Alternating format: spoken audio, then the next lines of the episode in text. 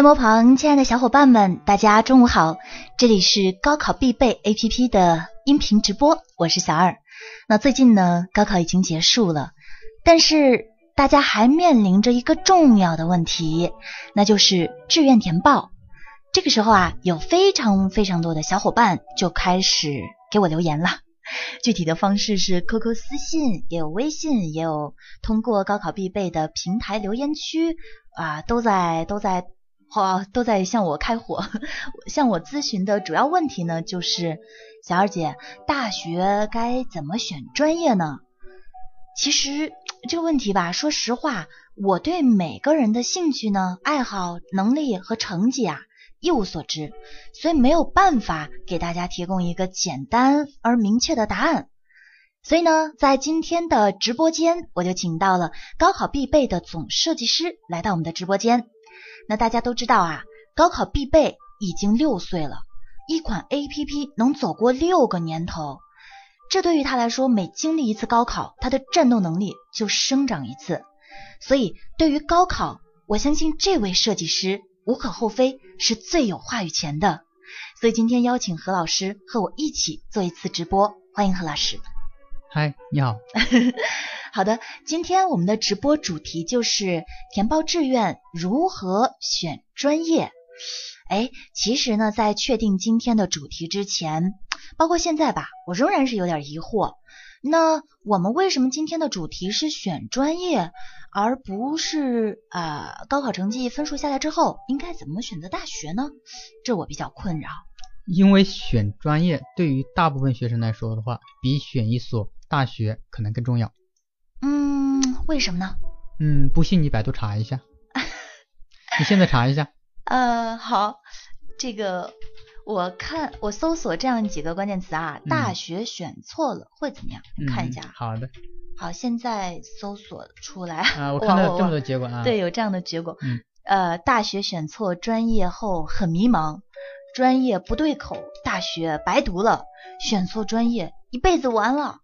呃，选错专业，后悔一生。哎妈，我有点不太想往下读了，因为这个听起来好像很惨哎，很严重。嗯，对对对对对。因为我这个自己的职业和自己的专业是紧密相关的，所以我可能体会不到他们说的这个这么严重。嗯。为什么会这么严重？何老师了解吗？呃，其实我研究这个问题，高考必备做了好多年了，对不对？啊，研究这个问题也很久了。其实志愿的话，我在去年其实就想做这方面的直播，想帮助一些学生走出这个困境中。嗯，其实，在我们的高考必备的 QQ 群里面，有一些群主啊，嗯啊，我是跟他们是吧交流的非常的多啊，他们也在毕业的时候也掉过这个坑里面去，所以我发誓，我今年的话一定要在这方面给大家一些帮助。那么，呃，之前叶如啊，你关注过一条新闻没有？有一个叫周浩的，嗯，北京大学的学生。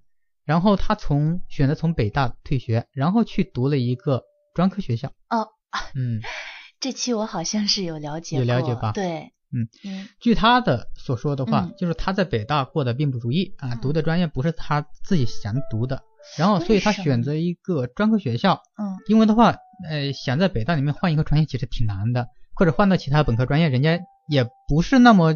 愿意接收你，比如说，虽然说你是北大的，但一般的本科院校他也不愿意接受你。好歹好歹还有一个专科学校愿意接收他，接收他之后的话，他在那里过得很开心。为什么？然后将来呃后面找工作，工作方面他也过得很愉快。为什么呢？因为你想一想啊，叶如，嗯，让你跟一个不喜欢的男的在一起，你开心吗？痛苦。对。所以就是说。这个工作啊，我们所所学的专业啊，就好像自己的恋爱对象一样的。嗯。你必须喜欢他，必须爱他，你才有幸福感，否则的话不幸福。其实大家在自己的家庭中间也可以体会到，如果说你的父母之间感情并不好，他们过得其实并不舒服。嗯。对吧？对。他们是勉强在一起。嗯。所以我们选择大学的专业的时候，就跟找一个恋爱对象一样的，一定要称心如意。嗯。这样子你才。将来才能够学得好。嗯，那说到这儿，真的是选专业非常非常非常非常的重要，很庆幸自己当初学的是自己喜欢的，所以不会有那么多的苦恼。是那因为我是艺术生，所以嗯，我和大家还不太一样。你没得选择，对，啊呃，我选的就已经是对我喜欢的了，也不用再做其他的选择。对，那对于大部分的普通的这样的文科理科的小伙伴来说，他们怎么样才能选对自己喜欢的专业呢？嗯，我在这里的话给大家介绍一套啊固定的啊一个计算的方法，推测的方法。这套推测的方法的话是非常科学的，嗯而且操作起来也非常的简单。嗯哎，大家现在可以准备好纸和笔。嗯，那么我们将从三个维度来对你的所将来适合从事的职业啊做一个推测。嗯，那么呃第一个维度是叫做你的能力，就是你干什么事情能干好。嗯第二个维度的话就是你的兴趣爱好，你对什么产生兴趣、嗯感兴趣，对吧？嗯第三个维度就是啊、呃一套科学的职业测评方法。哦，这个嗯、我逐个给大家来展开来讲解啊。好第一个的话就是能力，嗯大家的话应该不管是谁啊，每一个人都在某一方面有所长，就是你做一件事情能做好。比如说叶如啊，你嗯在选择这个艺考之前的话，你应该就明白，哎，你总有一些优势，比如说你普通话说的很好，嗯，哎，你喜欢跟人家打交道，你觉得呃对着一一群人来说话的话，你很有成就感。哎，你觉得你采访一个明星，采访一个大腕，呃，你很有一种特别的这种成就感，你会感觉到非常的欣喜很多的。问题想问。对对对，嗯你你你很想知道一些什么东西，对不对？嗯所以这就是你的能力，嗯你的普通话说的好是你的能力，你的交际能力强，这也是你的能力。嗯那么呃，高中啊学生学校班上的一些班干部，嗯那么你能把这个班级管理的井井有条，这也是你的能力，嗯这叫管理能力，对不对，对大家嗯能听你的也是一种能力。对对，你喜就是呃管理能力。对你没有学过绘画，但是你能够把一个作品，比如说把一只鸟画的嗯活灵活现的，嗯这是你的能力，你画画的能力，对不对？嗯嗯、然后你做化学实验的时候，哎，你比别人上手都快，一下嗯子就做好了。做物理实验也是一样的，有些学生可能拿着半天那些仪器啊、那些设备啊，不知道该怎么办。不知道该怎么下手。对对对，有一些学生的话做起来确实非常顺手，这叫做动手能力强，嗯对吧？实践能力强嗯，这也是一种能力。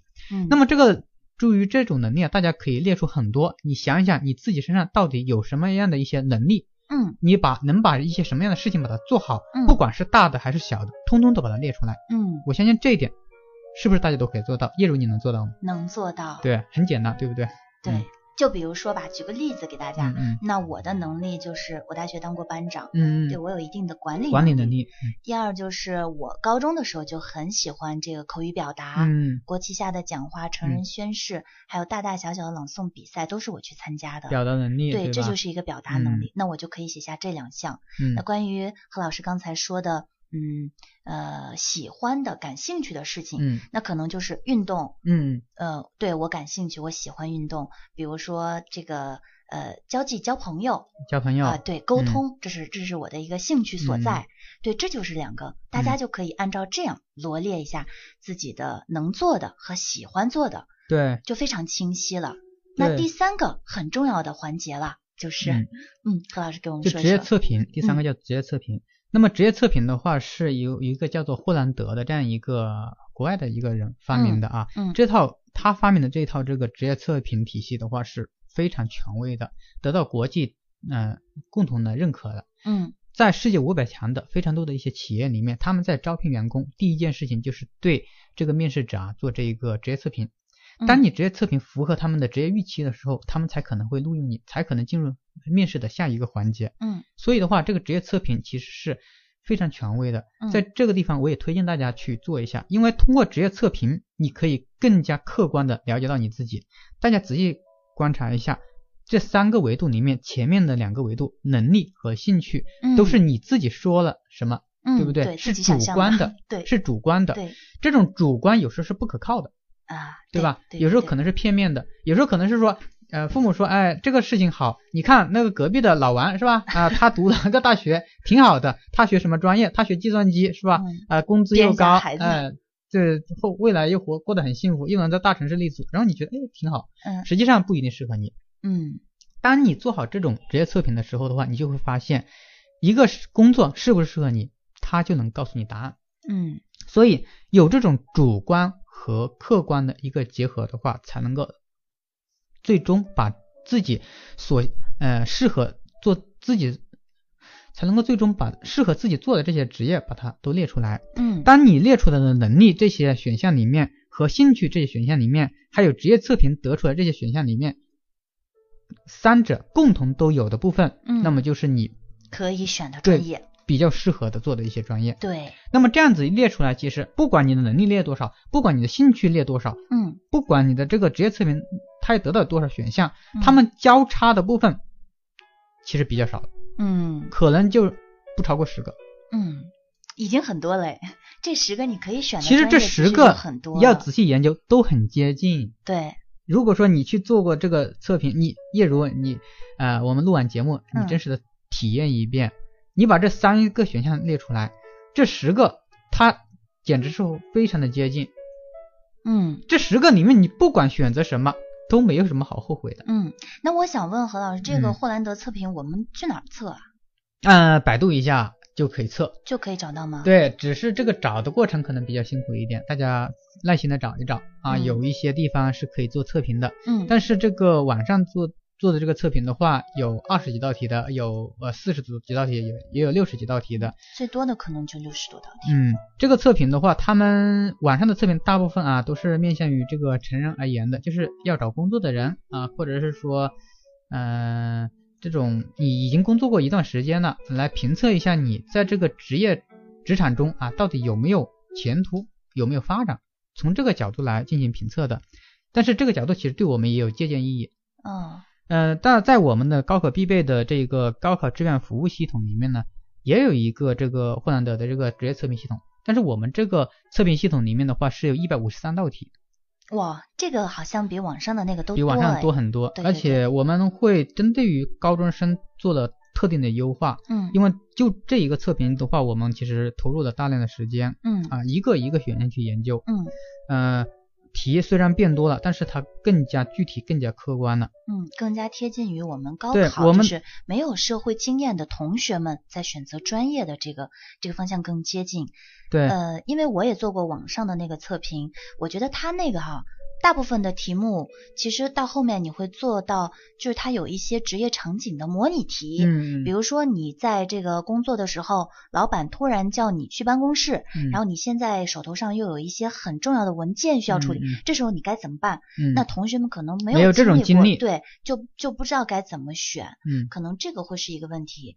嗯，那大家了解这个职业呃测评的话，可以在呃我们的高考必备里面呃去了解一下这个高考志愿服务系统嗯里面啊，去嗯那里有一篇文章，里面也列出了一些截图，对测评的结果其实就跟大学的专业是对应的。对，如果大家要真的关心自己的专业的话，好好的可以去认真严肃的去做一下这个测评，对，对大家来说还是很有用的。对，好的，刚才何老师谈论到我们如何选适合自己的专业呢？通过三个方面：第一，我擅长做什么；第二，我感兴趣做什么？第二，我感兴趣做什么？第三，做职业测评的霍兰德测试。嗯，那这三个方面大家可以记录在板儿上，呃，等到我们这次录播节目之后呢，可以好好的去测一下。对，记得这三个的交集就是你的你适合学的专业。对，很重要的一点啊，就是这三者的交集呢，就是你该选择，就是你可以选择的适合你的这些专业了。对对对，是。对，好的，接下来呢，我们要进一段音乐，音乐之后呢，我们的何老师就要回答我们小伙伴在平台上面提到的关于每个人的呃专业方面的问题啦。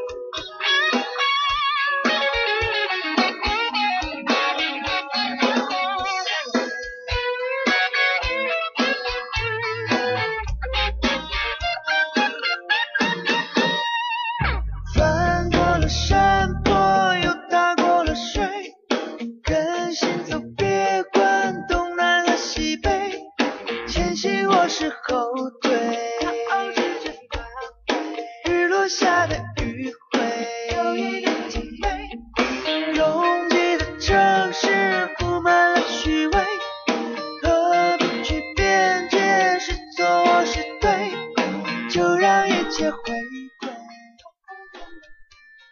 刚才呢，看到这个评论区域呢，大家发来了很多问题。首先，我们来进行一个大家问的最多的问题，那就是有一个女生她说性格很内向啊，也比较自卑，不知道该选择什么样的专业，也没有喜欢的专业。她想问何老师，像她这样的情况该怎么办呢？呃，第一个问题的话就是说，你其实不知道自己喜欢什么，对不对？对，其实就更加要做测评了啊，嗯就是说要列一列自己的能力。嗯你虽然是内向，呃，可以说在大部分人眼中看起来这可能不是一个优点，嗯，但你可以列列你自己其实可能还有其他的一些优点，比如说细心，对吧？嗯这是一个能力，很对不对？可以把这些东西把它列出来。嗯然后兴趣爱好，虽然内向，不见得你没有一些向往，不可能、嗯呃没有一些憧憬，对不对？嗯你总有一些小梦想在心里面，嗯，对吧？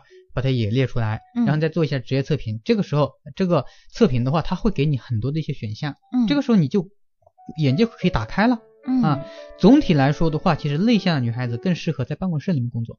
嗯，或者说也可以适合一些研究类的工作。对对，嗯研究科研类的、办公室的，然后就与人打交道会少一点的这种工作，其实这种工作非常的多啊，各种研究员啊，你都是适合的，对不对？嗯什么哲学呀、心理学呀，对吧？宗教啊、啊档案呐、啊、办公室啊、文秘啊，对，啊各种跟文字啊打交道的一些嗯专业啊，都可以考还是。蛮多的，挺多挺多的一些选择，我这里没法把它所有的都列出列举嗯出来，对不对？所以还是要大家去做性格测试，对，罗列出刚才何老师讲到的那三个非常重要的点：你喜欢什么，你擅长什么，然后做测试，这三个方面交集，去交集，对，就是你呃可以选择的一些专业方面。嗯，对对对。好的，接下来一位尾号为三八零幺的同学问了，说何老师，专业比学校更重要吗？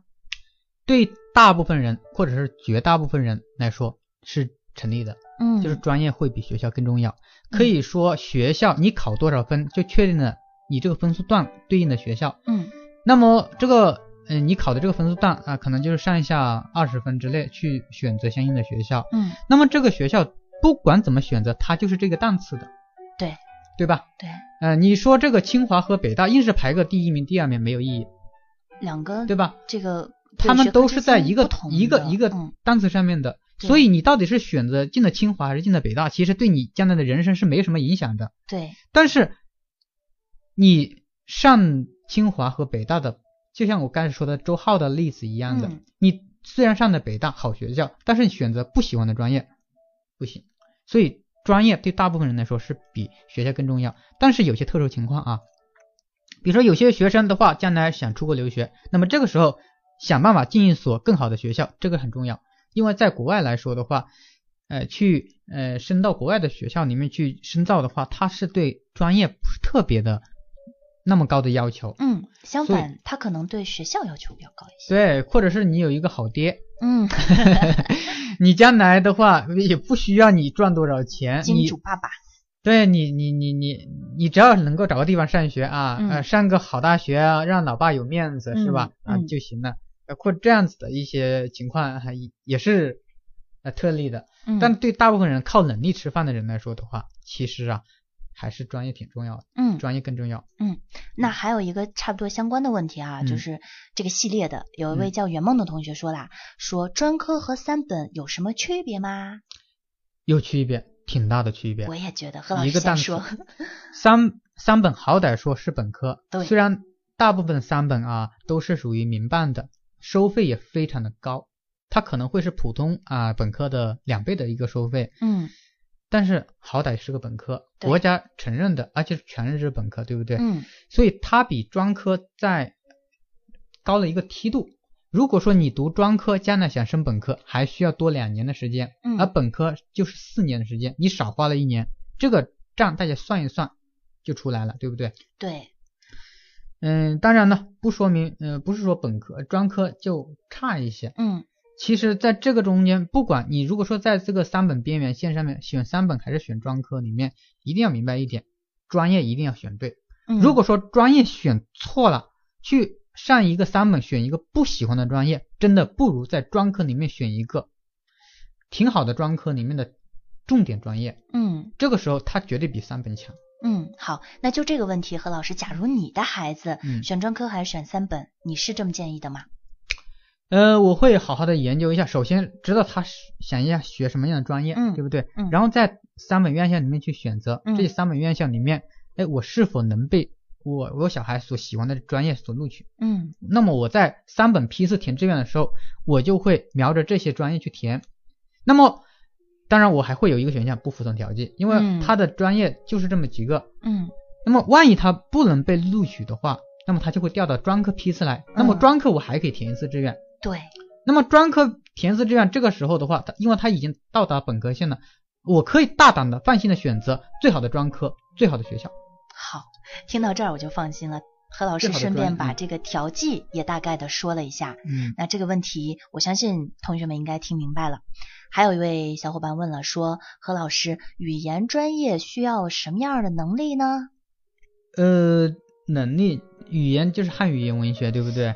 或者是说英语，英语也是属于语文语言对，啊。像英语啊，这个呃古汉语文学，可能关键就是说你喜欢，比如说你想选择英语专业，你觉得说一说英语是一件挺有意思的一件事情，嗯或者是你有一种小期待啊，我将来能出国，我将来呃见到外国人的时候，我我特别想跟他说说话，对不对？嗯有一种莫名的一种成就感之类的。嗯那么这就是一种能力，对吧？嗯如果说你有这种能力，你可以选择相应的这个语言专业。对，马云就是学这个英语专业出身的，对呃，确实在他的职业生涯中，英语占了一对他帮助很大。对，很、嗯就像其实他问的这个语言专业需要的能力，我想给他分析一下，就是嗯，你要做什么？比如说你把语言当做你的第一职业，翻译官嗯，啊，那你可能就是反应能力要快，对，然后这个专业知识要扎实，然后嗯表达能力又很棒，嗯语言组织能力又很好。但如果语言就是英语专业只作为你的第二呃职业倾向，比如说你想当导游，但是语言只是啊辅助你当导游去沟通的，并不需要特别精深。嗯，所以就看你确定你这个要联系你未来的职业生涯规划了，可能就是对，其实还是要好好的做一次这个测评。嗯，其实比较有必要。，对这三项把它列出来，最后取交集，有没有你喜欢的，就说明问题了。嗯，还有一位小伙伴说啦，说，哎呀，小二姐，我很喜欢表演，但是呢，又不是艺考生，我是个普通的文科生，性格又比较内向，成绩也不是特别优秀，但是就是特别特别喜欢表演，怎么办呢？如果错过了艺考，那其实还是有一些学校，嗯它有相应表演接近的一些专业，嗯，那么它是不需要去参加艺考的。比如说嗯有些专科，它可能、呃、也有表演专业。对，也有不一定就是一定是表演专业，可能是跟表演接近的一些专业。呃，那么你我知道有一些名牌大学应该好像都是有表演，就是它既有本科也有专科。北京电影学院就是，嗯它表演有本科班和专科班。对，有些有些的话是对呃艺考有要求的，有些这种表演类的专业是没有要求的。这个呃去研究一下你的分数呃所对应的这一些学校，把这些学校全给拎出来，拎出来之后去找找这些学校里面有没有表演类的专业，然后有表演类的专业再去看它的招生简章要不要艺考。嗯所以这样一一套下来的话，你就可以知道，哎，能不能上。其实，在很多的专科里面是不需要艺考。嗯，好的。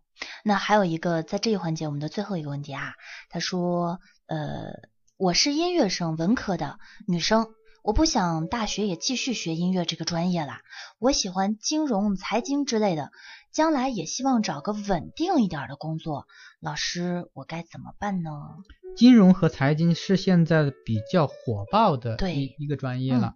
那么，呃，你虽然学的是音乐啊、嗯将来不想从事这一个，其实没有问题的。嗯嗯、因为你可以把音乐当成一种爱好。嗯，那应该是在职业生涯中很增光的一点。对呀、你将来你假设进入一个企业，嗯，嗯，一旦这个企业总会弄一些这种文艺聚会呀、晚会啊，对吧？你能唱一首歌，闪光的那个。对，你能唱首歌，大家觉得哇，你就是我心中的白雪公主呀。嗯对不对？所以其实还是以你自己想对自己职业定位为准，就是说你如果说真的看好金融这方面，然后你的职业测评测出来说，哎，你对这方面也确实适合，那真的你可以义无反顾的选择。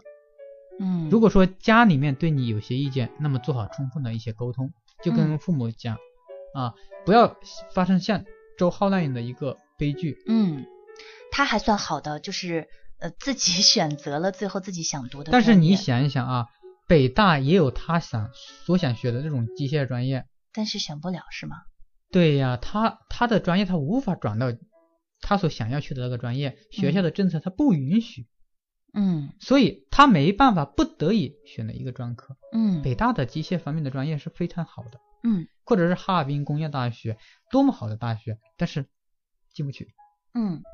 呃，那还有一个问题啊，嗯 呃，这个实在平台的问题太多，我只能就大概的，我们就一个问题讨论，然后归类啊。现在有一个小孩儿就说啦，他可能也是迫于家长吧，嗯他说现在有些人只看大学是什么，而不看你的兴趣爱好，这种情况怎么办？我想他可能指的是他的父母，或者说嗯他的家人，嗯以及老师。嗯，嗯对，这个现象其实是社会普遍的存在的一个现象。那么经常高考完了之后，我们的一些亲戚朋友们都会问我，问问问你啊，啊，考了哎考了哪个大学？他不会问你考了什么专业。对，然后第二才会问你考什么专业，就是想起来才会问你考的什么专业。对对对对，所以这是我们社会对我们的一个误解啊。我觉嗯得，呃，虽然家长那一块或者亲戚朋友那一块，我们没法去对他们进行改造，嗯但是我们可以选择自己的认知。嗯所以在这一块，你还是要坚持自己的一些想法。嗯，嗯，因为这个大学是你自己要去读，将来职业定位、职业生涯都是你自己的，你要掌握这个论据，说服他们。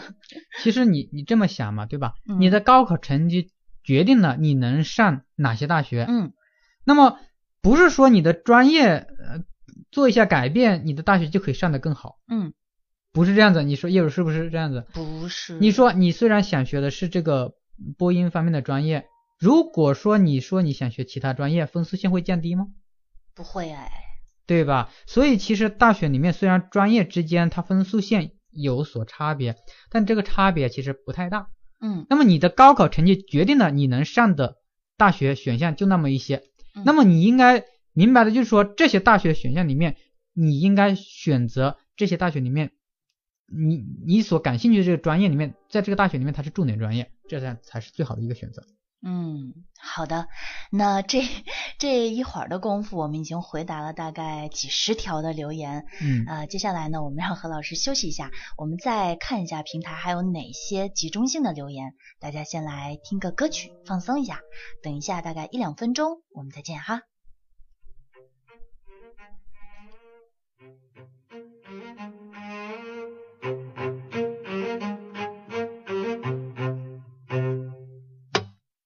一个人慢慢的向前走，不距离那些双人歌，耳朵里下心又不会抖，小根子留在背后。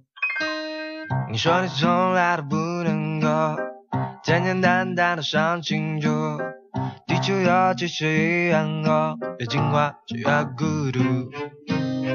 风筝突然唱了谁的歌，让想要跟着一起唱。上一句下一句都会，只会这一句。啷个哩个啦啦，哒哒哒哒上我。嗯，啊爱上你的寂寞也是多的恋着一个我。我猜你比我还要懂得什么是快乐，重要的时候也要随时的。面对它就像一只大气球，看上去强壮着娇羞，手轻轻一碰它就哭。你讨厌被称作大声吼，只想做一头白犀牛，守卫着深深的孤独，心有灵犀的人总会重逢。风中突然传来谁的歌，让你想要跟着一起唱。上一句下一句都会只会这一句。当个一个人，他的偷偷的生活。嗯，爱上你的寂寞也是偷偷的恋着一个我。我猜你比我还要懂得什么是快乐，等到的时候也要随时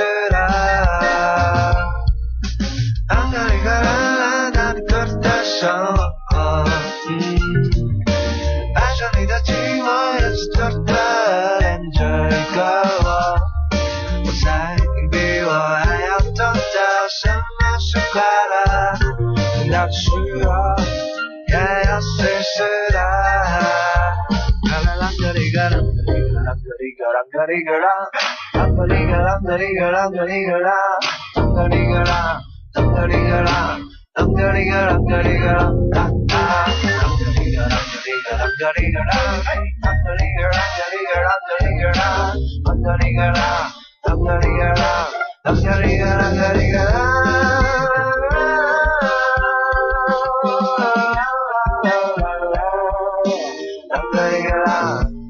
个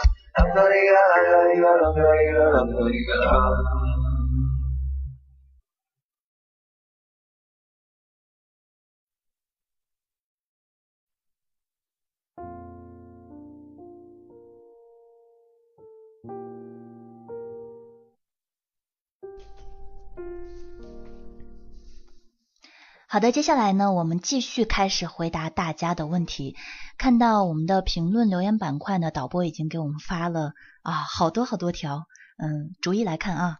接下来有一位小伙伴说，嗯，现在呃，我想问一下，我是一个湖南的考生，艺考只过了一个学校，第一志愿就填了这个学校，可是我呢，估分只有四百分。还能像文化生一样选专业，读个专科吗？要走联考，该不该选三本院校了呢？呃，何老师这个问题，呃，你来回答吧。这个 因为你经历过这个艺考，可能呃回答这个问题的话，可能呃更有真实体验。嗯，对，因为我是艺考，嗯，这样的情况呢，就是如果呃每一个艺考生可能要走这样的一个流程，在本省先是参加联考，联考过了。才能选择一些学校，然后去参加校考。你现在呢，说明你只过了一个学校，就是说你的这个呃第一志愿可以报这个学校。如果不过呢，你联考过了，应该也是有几所院校可以选择的。那几所院校可能就不如不如你第一志愿好，可能是一些三本院校。但是我建议还是要先走呃。艺术的联考的的这个院校，然后如果联考的院校你的分数还是不达标，那么再选择专科也是不迟的，也是可以选择的。嗯，所以艺考生还是有一部分优势的，不要先不要轻易放弃。对，这个也可以跟学校的老师多沟通一下，因为这一块呃范围比较狭窄，每个省的地区的政策啊都可能会不一样，对，所以多跟老师沟通一下，可能能够得到更好的回复。因为我们这里更加偏向于像。文化考生，普通文化考生啊，研究的会多一点。对，也可能你学校的老师也不是特别了解。呃，你艺考之前肯定参加过培训班，培训班的老师每年都要培训相关的这个无数个学生。你找一个靠谱的这个老师，向他咨询一下，你这个分数报这个靠不靠谱？嗯，如果实在不行，可以网上咨询一下。啊，我们的这个。高考必备也有一对一的这个专业的辅导啊，对，那个辅那个那个辅导比较贵啊。嗯呃，如果就是你真的有需要的话，呃，我觉得到这个关键的时候，也不在乎是钱的问题了，大家的未来还是很重要的。嗯嗯，好的，接下来一个问题来自林夕，我也不知道他是哪儿的考生，他也没说。他说四百五十分，很尴尬的分数，应该怎么报？呃，这个是一个如何选学校的这一个问题，对不对？嗯嗯呃，例如我们下一场直播的话，正好讲的就是选学校。那么，呃，下一场直播会在高考成绩出来之后会进行直播。嗯，那么这个时候，哎、请你关注我们的这一个直播，四百五十分，我们得知道成绩出来之后，它处于一个什么样的等效分，我们嗯才能够更好的帮你去分析。嗯所以这个时候先别着急啊，等我们的高考成绩出来之后，我们才能够更加的精确的帮你去分析。稳住。嗯 呃，等我们下期节目呢，何老师会帮大家逐一的去分析，而且呢，何老师会教大家一些类似于刚才提到的等效分这样报考学校的对一些小技巧和一些好的方法。对，好，接下来一个问题是尾号是五幺五三的这位同学说，什么专业？嗯啊，我是一个文科的。呃呃，是文科生，学了个小语种，嗯，不知道怎么样，呃，希望何老师给我点意见。小语种的小学话，小语种，对，呃，想学小语种，嗯对不对？小语种大部分都在本科提前批里面进行报考，对不对？嗯，对，嗯、这个其实还是要研究这个学校你想报考的这个学校的这个招生政策。呃，什么样的具体政策？比如说小语种，它有些有些学校有些规定啊，就是嗯小语种的话，它将来可以给你安排工作，这是嗯，就业方向推荐，对，因为小语种，你比如说你学一个呃西班牙语，对吧？嗯。你你将来的工作的话，肯定就是做相应的翻译啊，或者旅游接待呀、等等这方面的一些工作，嗯。它的就业范围是非常狭窄的，一普通的企业它是不需要这样的一个员工的，嗯。所以它的就业是比较独特的。然后这些学校里面也会考虑到这些毕业生的话将来的就业方向，嗯所以学校里面在就业方面是有特殊的一些照顾的。嗯，所以你特别要呃研究每个学你想报考的这些学校的它的一个政策。嗯嗯，好，小语种你想学小什么小语种？呃，不同的学校有开了不同的专业，比如说北大它就呃开了呃一些专业，嗯然后呃比如说北京外国语大学它又开了一些专业，嗯对不对？你的专业对应了哪些大学？嗯、然后再看这个大学对于这个小语种的一个招生政策。嗯，还是要具体的看啊。对嗯，大家一定要对自己的事情多上心。何老师现在已经讲的非常的详细，呃，相信有关这个报考小语种的，听到这儿也该知道该怎么办了哈。对，多接下来上学校的官方网站嗯上去看看。嗯，好，接下来我们来看下一个问题。呃，有同学说了，说该不该服从调剂？什么叫服从调剂？这个服从调剂和选专业不冲突吗？我们刚刚好像说到了调剂，对不对？啊，就说了一嘴。对，说了一嘴调剂。嗯调剂其实是一个呃挺有意思的一个东西。嗯呃，有你如果说啊不服从调剂，有可能会从一本调到二本里面来嗯。啊，呃，还可能从二本继续调到三本，这样子一路掉下来啊，这是不服从调剂的一个后果。嗯。但是呃，服从调剂简单的说一下吧啊，嗯。当我们报考了，假设我报考了这个英语专业，然后我选择服从调剂，嗯。当呃我的分数不太够英语专业的这个录取分数线的时候，嗯。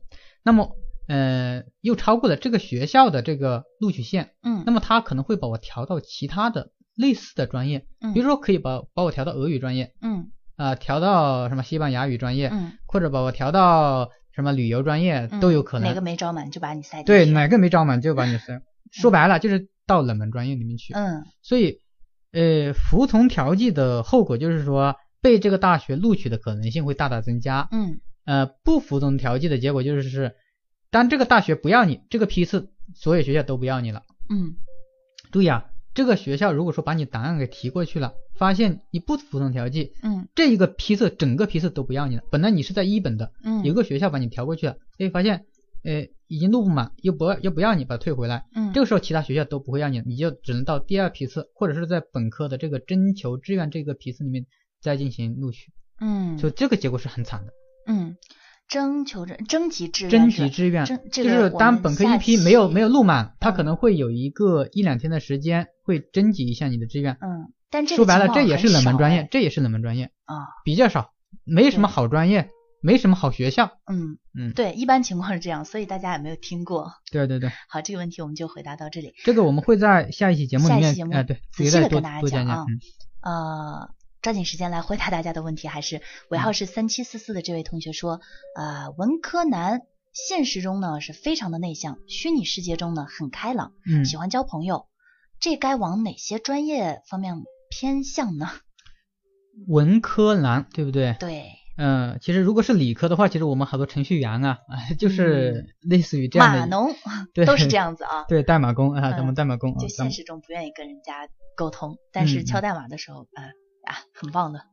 对，呃，你这种的话，其实适合于做技术类的一些工作。嗯那么技术类有有挺多的，比如说呃电子呀啊、研究型的一些工作。其实跟开始我们谈到的有一个女孩子啊、性格内向，嗯文科差不多。差不多，嗯，对，差不多。呃，其实最重要的，你你也是说去做一下职业测评，列出这一个测评里面得到的一些专业选项，嗯然后看看跟你自己的兴趣、跟你自己的能力到底有多少交集的。嗯交集之后的话，同样的你就知道啊哪些专业你适合去学了。嗯，其实测评挺重要的一个事情。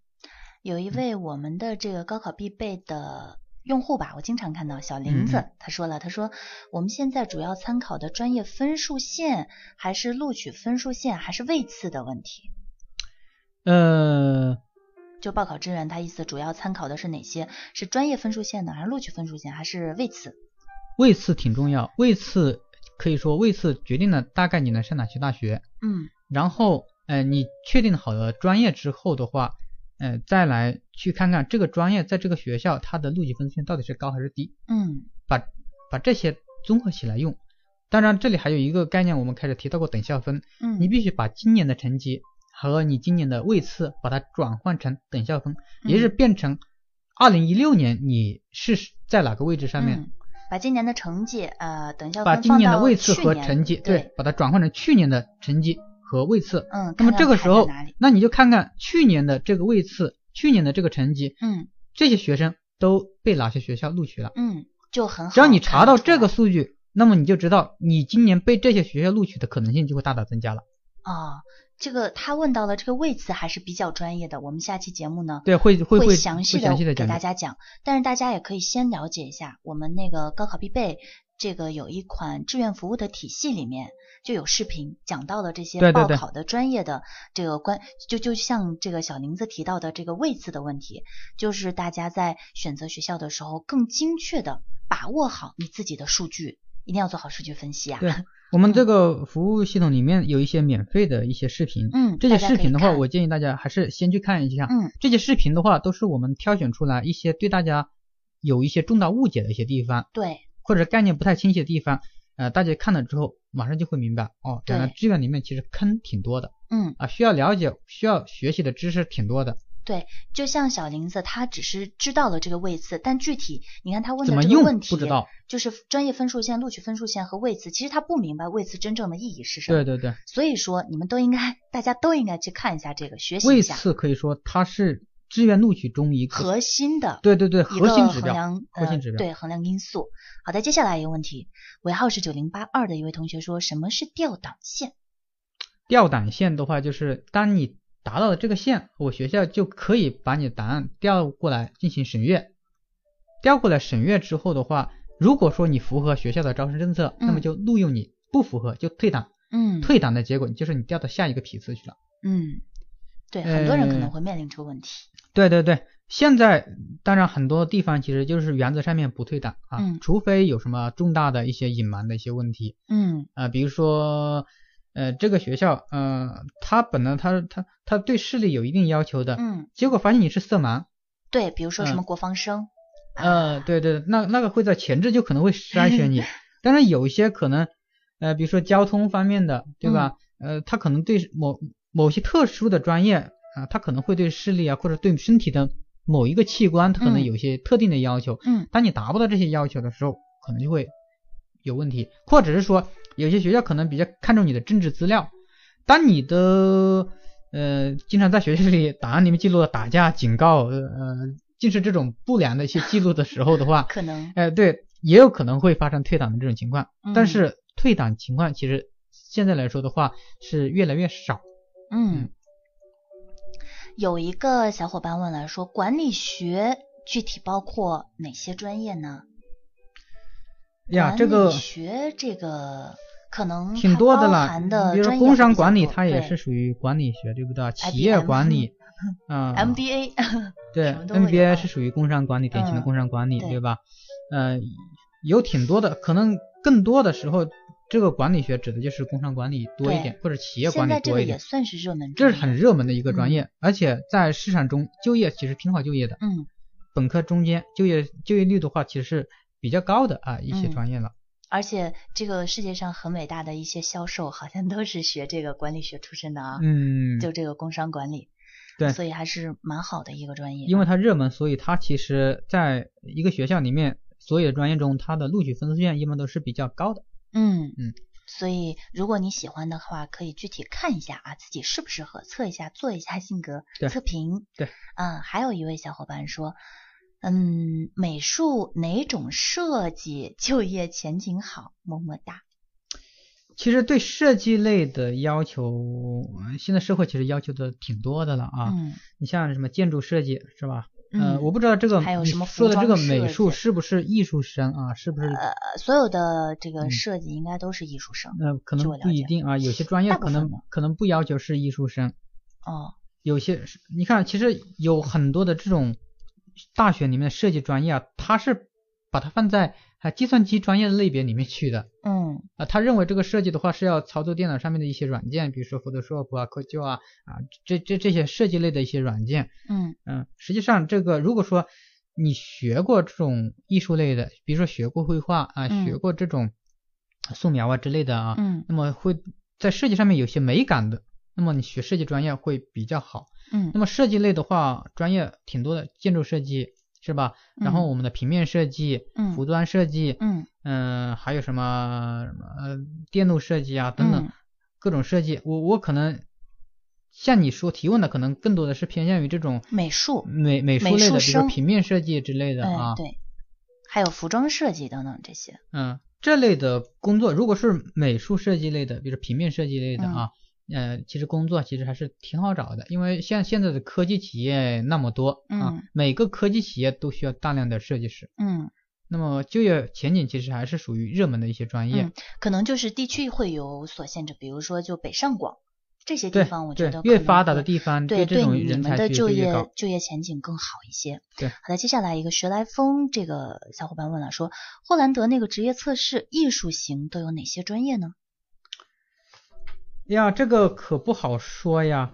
呃，嗯艺术型，如果说只说一个艺术型，嗯你你要说出它有哪些专业，呃可能太太不负责任了啊。嗯，所以你需要做全面的测评，比对，如说需要大家亲自去测，对，咱们平台上面有一百五十三个问题，嗯你拿一个问题就让我告诉你结论，确实啊、呃我做不到。嗯还是要大家自己去做啊，去做对，这个这测评艺术型可以可以有很多的专业，比如说，呃，叶如你就是艺术型的性格，对不对？嗯还有我们刚刚回答一个问题，那个女孩子想学设计类的，这也嗯是属于艺术型是对所适合做的工作。简单的来说啊，简单的来说也回答一下啊，嗯。就是说跟美感有关系的，嗯，跟美这个美的理解，审美，对每个人的对美的理解都不一样，但是他所从事的专业基本上跟美是有关系的，比如音乐、是吧？这是什么呃文化艺术啊、舞蹈啊、演绎啊、主播音主持、表演、等等啊，这些都是跟美导演等等等等，对有关系的，对，都是。这属于艺术型的。嗯，还有一个小伙伴 说了，说想学设计类的呃一些专业，但是没有学过美术哎。呃，如果说你有这个潜质，你有这个，就是我们开始说的三个维度里面，你有这个能力，嗯那么你可以考虑学。如果说你只是觉得，哎呀，这个专业我喜欢，那叫兴趣，对吧？嗯当你有兴趣又有能力，测评的结果又符合，那你就可以考虑来学。嗯，如果说你只是兴趣，发现你能力也没有，测评也没有，那这个时候其实可能就不是最好的一个选择了。嗯，好的，这阶段我们又回答了几十个问题，嗯呃，离这次录播的时间马上也快到了，我们接下来可能会选的问题就呃较集中一些啊。呃，那么大家呢可以在这条音频节目的下方，如果有问题的话，可以继续给我们留言。好的，先进一段音乐，音乐之后呢，马上回来，可能还有大概十分钟的时间。好。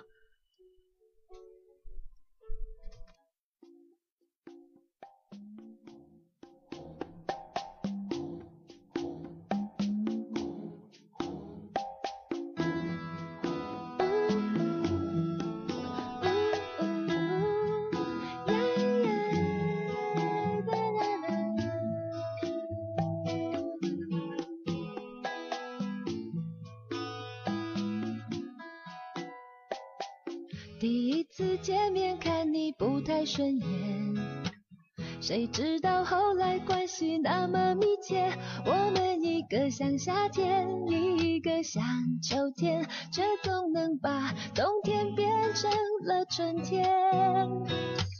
你托我离开一场爱的风雪。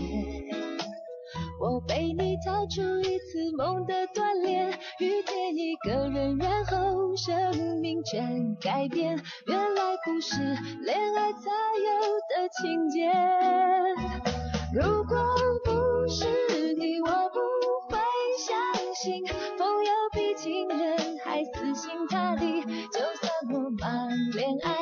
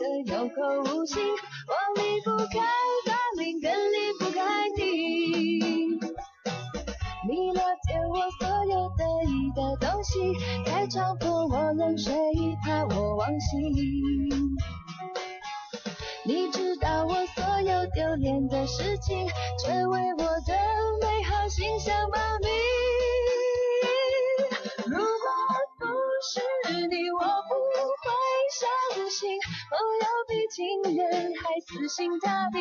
就算我忙恋爱，把你冷冻结冰，你也不会恨我，只是骂我几句。如果不是你，我不会确定，朋友比情人更懂得倾听我的弦外之音，我的有口无心，好的，接下来我们直播继续啊。看到刚才又是一大波的留言发来，呃，前面回答过的问题，小二姐和何老师就不再作答了。我们看接下来大家有问什么问题？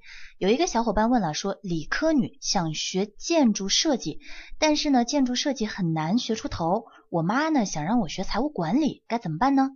嗯，很高兴你有自己的主张。嗯那么其实你要好好的评价一下，你有没有艺术细胞，就是嗯艺术创作的能力。因为建筑是建筑设计，它其实它需要美学的，对，呃，需要你对美有一定的认知感。嗯所以你去评估一下，你有没有这种能力。如果说你觉得你有这种能力，那么呃，你可以考虑坚持自己的一些想法。嗯当然，如果说你觉得这只是你的一种愿景，只是一种兴趣，那么你不妨考虑你你父母的一个意见，嗯，对吧？对，还有一个，呃，据我了解吧，林徽因多么具有这个嗯。艺术造诣上的，嗯，大家都知道她写这个诗文写得很好，嗯，但其实她是学建筑设计的，嗯，所以对于建筑设计可能对审美啊、呃有一定的基础要求。对对对，对。你就可以可以去审查一下自己到底有没有嗯。艺术创作方面的一些对能力天赋，比如说就像你开始说的写诗，嗯，对吧？嗯，然后唱歌啊、跳舞啊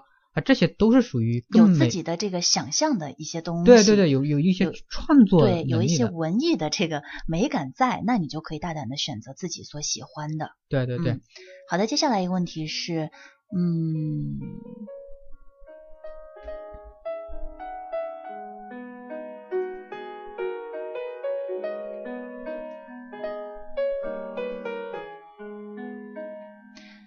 接下来看到一位小伙伴是山西理科的一位男同学说，想做硬件工程师，不知道上啥专业。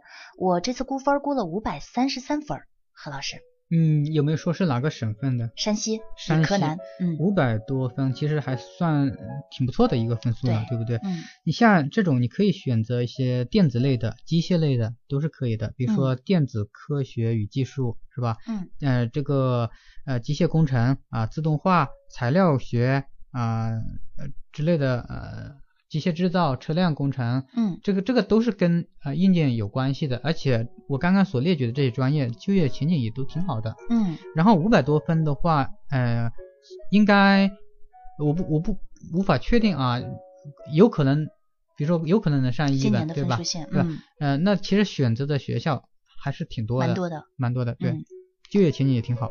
嗯，好的。接下来是小宁，咱们的一位老用户了。他说，就是有一个想法，支教考师嗯范。我同学说我吃不了那个苦，他们都说我有创造力，教小孩儿，除非是快要倒闭的学校嗯 啊，分数也不够。嗯，我已经复读了一年了，嗯我再复读，呃，考个好的师范，坚持一下梦想，要不要这样？我现在也好纠结。嗯、我父亲、我家里呃都给我这样那样的声音，嗯，我不知道该怎么办了。想考师范，对吧？，对，但是他现在的分数，他那天跟我说应该是呃、嗯专科，专科，对，嗯，他在合肥，其实师范类，比如说像我们呃公立的一些学校里面，嗯呃，你如果说没有一个好学校的本科，其实非常难进这个教育体系的。像专科现在来说，能够进去，除非学校里你进学校的时候有签约，嗯呃，几乎不太可能进入这个教育体系。嗯，除非做代课老师，那是另外一回事，或者去去一些民办的一些学校。嗯那么是否复读，其实你是好好审查一下。如果说你评估一下，呃，你这个复读一年下来之后，呃你上一个本科好本科的可能性挺大，嗯，那么你可以考虑。如果说你觉得复读之后前途未卜，你今年不是因为失误，而是因为我我可能尽力了，但嗯。我能力就是如此。嗯。那么在这种场景下面的话，我觉得你不妨换一个思路，比如说你再做一下职业测评，嗯。你不一定是师范就是你的终极出路，嗯。你可能有更多的一些选择，嗯。比如说跟师范接近的一些有很多的文案方面的工作，嗯，对吧？其实很多公司需要秘书，哎，可以做，对，或者是呃幼儿园类的，对吧？幼师类的也可以考虑。现在幼儿园很多都是民办的，哎，你喜欢跟小朋友打交道，哎，幼儿园也是可以考虑的。嗯嗯、他也是呃，但是他也是属于师范系列的。这个时候，他对嗯学校的要求可能就会低一点了。嗯所以做一下职业测评，其实有挺多的一些选择的一个空间，嗯，好不好？嗯还有一个同学也问了他大概的这个一个问题啊，就是说复读成绩不理想怎么办？那何老师休息一下，我来说吧。好的，就是嗯，你要衡量一下这呃去年这一年你学到了多少东西，然后如果再复读一年，你这个成本的核算需要核算一下啊，时间精力、金钱精力，还有你的年龄啊、在这一年内你还会有多少嗯的提高啊、这个要具体再看一看。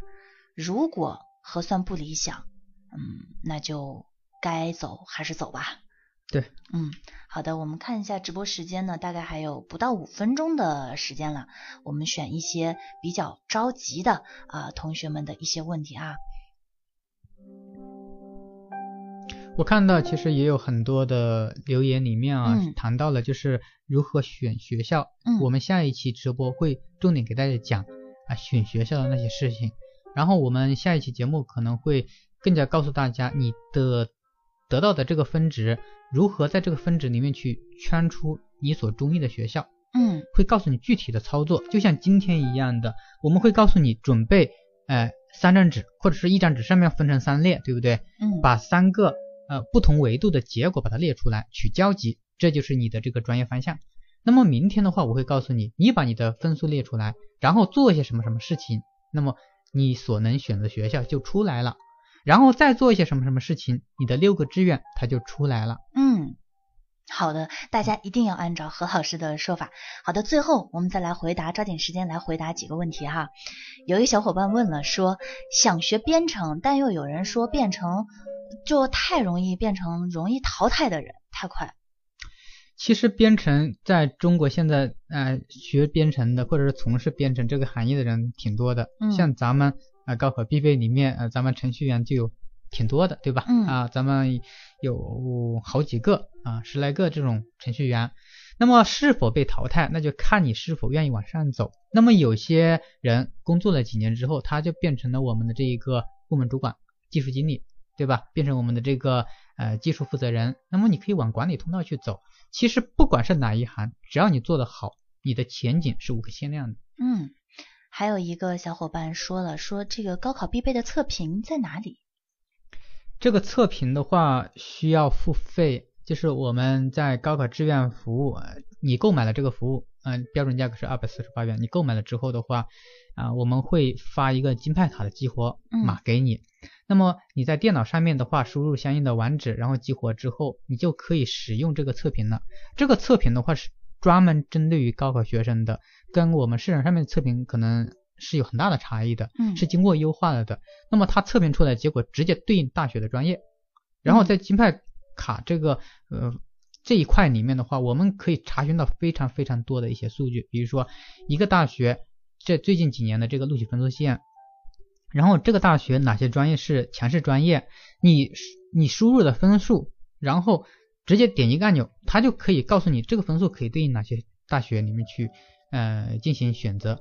还可以模拟填报志愿，填报完了之后还可以告诉你这个志愿是不是合理啊。其实有挺多的一些服务，然后还有几十个、上百个视频。这些视频的话，就像我们今天做直播一样的，这些专家的话会告诉你，如一步步的告诉你如何来填报这个志愿。至填报志愿中，我们应该按照什么样的步骤去走，先干什么，后干什么，后干什么。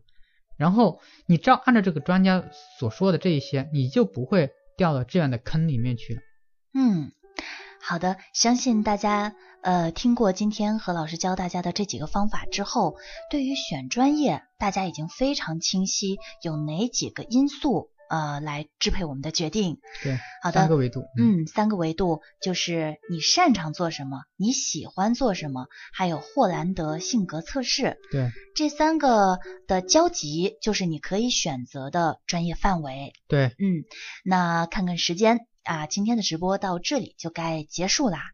我记得曾经有句话叫“知之者不若好之者，好之者不若乐之者”，就是说专业的选择呢，啊、知道的人，嗯、不如啊、想要知道的人，那想要知道的人还不如喜欢他的人，就说明如果选择了一个我们喜欢的专业，那我们在未来的职业生涯中就会把喜欢的东西最大化的去发挥。